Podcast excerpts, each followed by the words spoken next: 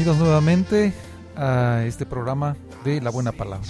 Yo soy Celso Hernández y es para mí un gusto estar aquí con ustedes para poder leer y aprender mucho más de las enseñanzas que hay en la Biblia. Hoy estaremos eh, platicando acerca de Jesús nuevamente, pero ahora como el Cordero de Dios. Es, una figura que se le da a Jesús como un cordero. Eh, y volvemos a hacer referencia al Evangelio de Juan. Y dice así, al día siguiente Juan vio a Jesús que se acercaba a él y dijo, aquí tienen al Cordero de Dios que quita el pecado del mundo. De este hablaba yo cuando dije, después de mí viene un hombre que es superior a mí, porque existía antes que yo. Yo ni siquiera lo conocía, pero para que él se revelara al pueblo de Israel, viene bautizando con agua. Juan declaró, vi al Espíritu descender del cielo como una paloma y permanecer sobre él. Yo mismo no lo conocía, pero el que me envió a bautizar con agua me dijo, aquel sobre quien veas que el Espíritu desciende y permanece, es el que bautiza con el Espíritu Santo. Yo lo he visto y por eso testifico que este es el Hijo de Dios. Al día siguiente, Juan estaba de nuevo ahí, con dos de sus discípulos. Al ver a Jesús que pasaba por ahí, dijo, aquí tienen al Cordero de Dios. Esto está en Juan 1, del 29 al 36. Hablar de pecado puede parecer medio abstracto y con muchas interpretaciones, pero para esta plática lo mencionaremos como una equivocación, como un error, como una falta de carácter. El carácter, de repente uno piensa que es, eh, pues a mí me tratan bien, pero cuando me tratan mal, me sale el carácter, ¿no? Eso realmente no es carácter, eso es temperamento, es reaccionamos ante una provocación y eso no es carácter, al contrario, es una falta de carácter el poder eh, responder agresivamente ante cualquier provocación. Y dice uno, bueno, es que yo soy así, se me sube lo Hernández, ¿no? Y pues no, no, no es tal caso, sino que lo que nos hace falta es carácter. Es bien común encontrar de repente este, a los hijos, ¿no? De, de, pues yo cuando tenía mis pequeñas que estaban chiquitas, pues eh, de repente pues hacían berrinche. Yo creo que hemos visto a muchas personas eh, con sus hijos hacer berrinche. En un viaje que veníamos, eh, pues no se callaba y no se callaba y, gritaba y gritaba y hasta de repente los papás asombrados, ¿no? O un poco este, apenados con la gente que, en el transporte porque pues está ahí toda la gente, veníamos en un avión y pues no hay ni para dónde irse, hay que estar ahí. Y pues varios ya escuchaban los gritos y, y una vez y otra vez. Y por más que hacíamos la cargaba uno, la cargaba el otro. Y estábamos ahí y no se callaba, bueno, tenía algo incómodo hasta la fecha, no sabemos ni qué le habrá pasado, terminó el vuelo y, y ya estaba bien, pensamos que a lo mejor había sido alguna situación con su oído por la presión en el aire y todo eso, pero eso es una situación de, de ver un hijo que de repente ya no sabemos cómo callarlo y también he visto que en los centros comerciales o eso empiezan a hacer mucho berrinche y hasta le pegan a los papás y están queriendo, cómpramelo, cómpramelo. Y están ahí pues mostrando esa, esa situación, ¿no? Como que, eh, ¿cómo le decimos al hijo de repente, no hagas eso, ¿no? Entonces, eh, el formar el carácter de los hijos malcriados cuando se están portando mal, pues a veces decimos, Dios te va a castigar, no te portes así porque Dios te va a castigar. Y entonces vamos creando en nuestra mente un Dios que pues me castiga, ¿no? Ahí está ya más esperando que me equivoque para darme con la vara. Y no, no es así, o sea, el, amor de Dios va mucho más allá que, que a ver, derechito, derechito, porque si no, toma, te voy a dar tu varazo. O derechito, derechito, porque si no, pues ya te, te voy a pues, eh, hacer algo, ¿no? Incluso, pues no tiene que ver con Dios, pero eh, cuando hablamos de Santa Claus y los Reyes Magos, decimos, pórtate bien, porque si no, no te van a tener nada los Reyes. Pórtate bien, porque si no, Santa Claus le vamos a decir que no traiga nada. Y entonces buscamos, buscamos, eh, pues es un chantaje finalmente. Es una, hasta de repente la, gente dice, pues esto lo estoy sobornando, ¿no? Porque pues, si se porta bien, ahí está el premio. Si porta mal, no le doy premio. Y entonces, pues nos preguntamos cómo corregir esta falta de carácter. La respuesta una de las tantas respuestas que puede haber, ¿eh? no es la verdad absoluta, ni mucho menos. Pero una de las formas es dando el ejemplo. Recuerdo un comercial que, que salía en la televisión cuando todavía no eran tan populares las redes sociales, que prácticamente ahora es una televisión individual para cada quien, porque cada quien ve lo que quiere, pero cuando no eran tan populares, pues los comerciales, ¿no? Y entonces va un papá y va un, su niño atrás, y va el papá y, maldice a una persona. Y entonces eh, en el camino voltea a ver cómo está el hijo y con los mismos gestos, con las mismas actitudes, con la misma fuerza, con el mismo lenguaje corporal, también ese niño va maldiciendo a las personas. Luego va avanzando y toma un cigarro, lo fuma y el hijo atrás también va imitando justamente lo que va haciendo el papá. Va tomando el cigarro y va eh, haciendo eso. Entonces, ese comercial recuerdo que pues dice cómo es que toda la, la gente o todos los niños copian lo que hacen sus padres. Y a veces nos dicen, bueno, es que a mí nunca nadie me enseñó a ser papá. Pues fíjate que te voy a dar una noticia.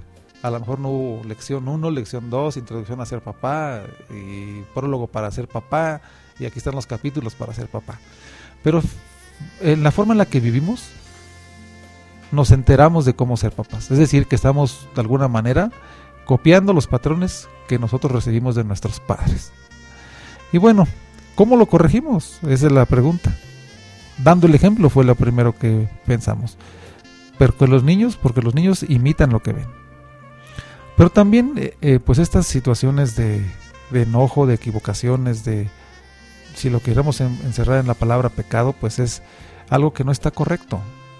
Y cuando empezamos a ver eh, a las personas, pues casi siempre notamos los errores en los demás. Es muy fácil apuntar hacia el otro lado, que nuestro dedo índice señala hacia allá enfrente, ¿no? Y dicen que, pues si tú agarras tu mano y la cierras apuntando hacia alguien, tu pulgar y tu índice van hacia la otra persona. Pero tres dedos están apuntando hacia ti. Entonces es bien, bien común pues ver los errores en la demás gente. Y pues ahora todos nos volvemos opinólogos, ¿no? En las redes sociales y todo eso. Alguien publica algo y pues ahí tenemos un montón de comentarios y los comentarios pues es de la perspectiva de cada quien. Y pues eh, Jesús nos decía, no juzgues para que no seas juzgado, ¿no? Pero es bien fácil, el hombre emite juicios. Aunque no querramos hacerlo, Nietzsche decía, el hombre juzga por naturaleza. Y pues nos damos, nos damos una idea de lo que está sucediendo en, la, en las personas por como nosotros creemos que está pasando. Entonces vemos algo, nos damos una idea y ya que nos creamos un pensamiento y posiblemente ni siquiera esté pasando eso. Pero el hombre juzga y como les platicaba hace rato, vemos los errores más fácilmente en las demás personas. ¿no? De repente escuchamos un mensaje y decimos, ay, este mensaje le quedaría perfecto a mi hermano, este mensaje le quedaría perfecto porque míreles así y así y así, ¿no? Pero pues de repente, ¿por qué no pensar que los mensajes también son para nosotros? Que es de lo que, que, es de lo que nosotros estamos eh, batallando. Hay una situación del espejo si alguien lo ha escuchado, algunos dicen, lo que me choca, lo que me choca, o con lo que te choca, te checa, ¿no? Dicen. Pero la situación del espejo va más allá. No es nada más ver que si hay algo que ves en las demás personas que no te gusta, es pues que posiblemente tú lo estés viviendo también, ¿no? Pero si tú lo ves y te ves en un espejo, pues vas a ver cierto reflejo de ti mismo. Entonces el espejo es lo que ves de ti mismo. Pero si haces espejo con otra persona, no estamos hablando ahora del espejo físico, sino que te ves en otra persona, de repente pues te puedes comparar, ¿no? Te puedes comparar con qué hace bien, qué hace mal. Yo hago esto mejor, él hace esto peor. Pero generalmente vemos estas situaciones o los errores en las otras personas. Entonces, lo que veo de mí en otros es algo que es como un segundo paso, ¿no? Primero lo que yo veo de mí mismo, lo que veo de mí mismo en otra persona, lo que otra persona ve de mí, y hay cosas que ni siquiera yo veo de mí y ni veo de las otras personas. Pero en ese lugar donde no hay nadie, donde ya estamos totalmente sinceros, donde nadie pues nos puede o no tenemos a nadie a quien impresionar o no tenemos a nadie a quien mostrarnos como una cara como una cara pues que no lo es, pues nos preguntamos quiénes somos realmente. Me encanta el, uno, un libro que se llama El hombre en busca del sentido. Y ese, algo que me impresionó muchísimo, lejos del holocausto eh, que vivió esta persona, los horrores de la guerra y de la Alemania nazi, pues lejos de todo lo que cuenta ahí, me sorprende mucho que dice pues que lo, lo agarraban o las personas con el ejército llegaban y les preguntaba quién eres y las personas pues por mostrar quién eran pues mostraban sus títulos. Ah pues soy tal persona tengo este título. Y pues tengo esta propiedad aquí están mis títulos de propiedad entonces soy una persona que hace o llámese de alguna profesión o llámese de algún oficio y estas son mis propiedades entonces lo que hacían eran, a ver, dame los títulos. Y las personas se lo daban para que de alguna manera eso les, les valiera para que no lo llevaran a los campos de concentración. Y lo que hacían con estas, esos documentos pues era quemarlos enfrente de ellos. Y entonces la gente que ponía toda su, su esperanza de quiénes son en su título o en su persona y, o en sus propiedades, pues se quedaba preguntando quién eres realmente, ¿no? Después de que les quitaban incluso hasta la ropa, los dejaban solamente con el cuerpo así y con el maltrato que sufrían, pues eh, se quedaban preguntando, ¿quién eres? Entonces me, pregunto yo, o sea, fue una de las grandes reflexiones para mí ese libro, de decir, ¿quién soy realmente? Y donde ya nadie me pudiera ver ni, ni nada de eso, pues solamente hay una persona que lo ve todo, es Dios. Y si a Él no le podemos esconder nada, ni, le podemos esconder nuestros pensamientos, ni nuestros comportamientos, pues entonces deberíamos ser totalmente transparentes con Él. Y ese, ese carácter que tuvo Cristo es la mansedumbre. Así lo menciona el, la Escritura, que Cristo fue manso. Y pues, yo no puedo imaginar cuánta gente benefició, digámoslo así. Cuántas personas mientras estuvo aquí en la tierra al que no tenía para comer le dio. Al que no tenía o no podía ver, lo sanó. Al que no tenía, eh, pues incluso, pues nada, le dio. Personas que habían nacido con una discapacidad, que habían estado pues con manos que no funcionaban, con ojos que no funcionaban, piernas que no trabajaban y todo esto, pues él les dio una nueva forma de vida. Y en el momento que vemos la gratitud o pensamos en la gratitud a lo que Dios ha hecho por nosotros, pues, eh, pues nos quedamos de repente cortos. Hay una parte de la escritura donde sana a 10 personas, 10 ciegos. De los 10, nada más uno regresó a darle gracias. Y entonces pues nos quedamos pensando pues qué pasó con los otros nueve, a lo mejor ya vieron y quién sabe qué, en qué usaron sus ojos después de que ya Dios les dio esa libertad, ¿no? Y entonces pues Cristo es el primogénito, el primogénito de Dios y es el primero de entre muchos que después pudieron acercarse a Dios, pero yo me imagino el tiempo en el cual eh, cuando lo apresaron, todos huyeron, todos sus discípulos se dispersaron. Y entonces imagínate todo lo que le las personas que había beneficiado de, o las personas que había sanado o las personas a las que le había mostrado su poder totalmente abandonados. Y entonces pues el castigo de nuestra paz fue sobre él. Y dice la escritura que él fue traspasado por nuestras rebeliones y molido por nuestras iniquidades. Sobre él recayó el castigo el precio de nuestra paz y gracias a sus heridas fuimos sanados. Todos andábamos perdidos como ovejas como hace una semana, que éramos ovejas de un rebaño, pero cada quien seguía su propio camino. Pero el Señor hizo recaer sobre él la iniquidad de todos nosotros. Fue maltratado y humillado y ni siquiera abrió su boca, como un cordero que fue llevado al matadero como una oveja, enmudeció ante su trasquilador y ni siquiera abrió su boca. Es increíble todo lo que aguantó, ¿no? Después de que lo aprendieron y lo juzgaron, le, lo mataron. Y en esa muerte, de repente pensamos, híjole, qué terrible, ¿no? y nadie se preocupó por él. Fue arrancado de la tierra de los vivientes y golpeando por la transgresión del mismo pueblo, de los que fue a salvar, también los, lo estaban pues culpando de algo que no hizo. Pero lejos de toda esa situación, a mí me, me llena de mucha alegría el poder ver cómo es que la muerte no ganó. Y, aunque pensaran que con la muerte iban a terminar con ese movimiento, al contrario, esa muerte les creó vida, nadie más pudo resucitar. Él cargó con el pecado de muchos e intercedió por los pecadores, es decir, que el castigo que ya él recibió nos puede dar esa, esa sanidad a cualquier cosa que estemos enfrentando, a cualquier error que hayamos cometido, a cualquier falla de carácter, a cualquier equivocación que nosotros tengamos, ya prácticamente Él con sus brazos de amor nos vuelve a llamar y nos, nos juzga. Él sí no nos juzga porque nosotros sí juzgamos, es natural que nosotros estemos juzgando a la gente y nosotros mismos, pero Él no nos echa afuera, ¿no? Y nos dice, eh, pues esta escritura, que la actitud que debemos tener debe ser como esta actitud que tuvo Cristo, quien siendo por naturaleza Dios, no consideró el ser igual a Dios como algo que aferrarse. Por el contrario, se rebajó voluntariamente tomando la naturaleza de siervo y haciéndose semejante a los seres humanos.